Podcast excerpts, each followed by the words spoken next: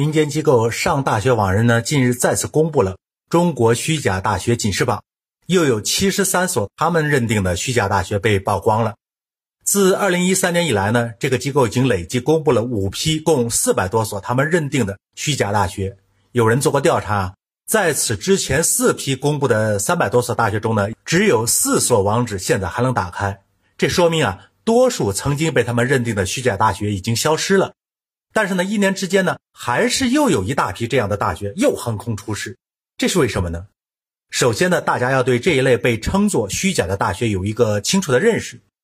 这些办学机构本身它是合法的，他们也会给在校的学生设置课程，安排他们参加学习，负责提供食宿环境，走所有高校要走的流程。但是呢，他们自己没有权利颁发教育部认可的学历证书，这一点非常重要啊。虽然他们也会向学生颁发他们自制的毕业证书啊、学位文凭啊，但是他们发的这些文凭和证书不被社会认可，不被认证机构所承认，不会被用人单位所采用，那在当今社会上几乎就等于无效了，所以才会被人习惯的称作虚假的大学。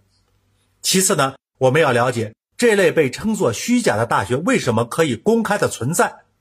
因为呢，他在办理相关手续的时候，向有关部门申领请示的时候，他就没有要求有独立颁发教育部认可的学历文凭证书的这个权利，他就是只要求办一个培训机构。而作为社会培训机构，他所持有的手续那是齐全的，那没有理由不让他办。但是呢，他在招生的时候呢，却有意隐瞒了这个情况，故意混淆视听，用含糊不清的语言。欺骗学生家长说这个是可以发放正规文凭的，甚至是名校文凭的高等院校。接下来我们就要讨论一下了，这种骗局为什么可以得到学生家长的大力配合？年年都有这类负面的消息提醒大家不要上当，可是年年都有人趋之若鹜的自投罗网，甚至是飞蛾扑火般的甘愿上当受骗。年年都有民间的组织自愿向大家宣传正规大学的标准。教育部的网站呢，也清楚明白、清晰可查到规范性的文凭发放的高等院校，一批又一批这一类的虚假的大学，因为真相大白，因为最终不能颁发规范性的文凭而难以为继，但却又能年年不断的改头换面的又重新粉墨登场，这是为什么呢？这类机构本身是合法的，但是在其运行过程中有欺骗的成分，所以呢，如果没有学生家长的配合，他们连基本生存都有问题，不可能对社会造成大的实质性的危害。这里强调学生家长的责任，是因为在这类学校招生的时候啊，需要缴纳一笔不菲的费用，这不是没有收入的学生就能完成的任务。按理说呢，学生家长都是成年人，基本的是非判断能力是具备的。这种虚假的宣传呢，不可能大量的蒙蔽住他们的视线。但是事实上呢，这类学校却非常自信的。也非常从容的，每年都能得到不少学生家长的配合与支持。其实呢，学生高考的分数，学生知道，学生家长也知道。这个分数在当地能不能上大学，够不够本科线，够哪个层面的本科线，当地高招平台上都有明确的显示。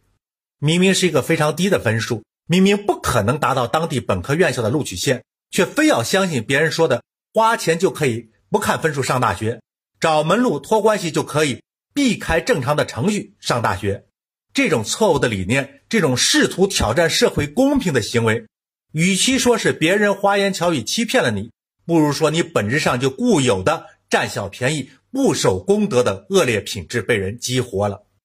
因此，我们每年还会看到另外一种现象，有那么一批的学生和学生家长，这个时候学生就参加了嘛，在毕业季拿不到社会认可的学历文凭的时候呢？他们不去找当年招他们入学的机构去讨要说法，而是找给他们提供上课环境的大学来要文凭。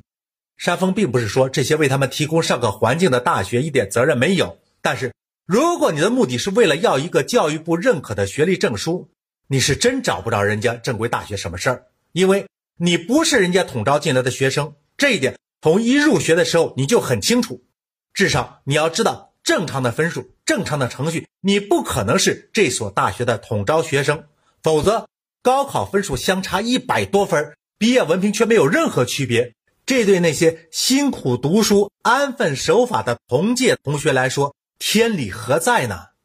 你如果能力真的是在四年中有突飞猛进的提升，那你又何必非要人家一张纸质文书呢？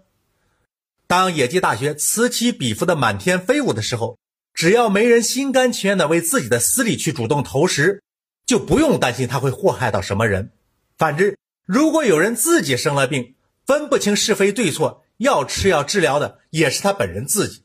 即使最后病重伤身、人财两空，也很难去找别人和社会的责任。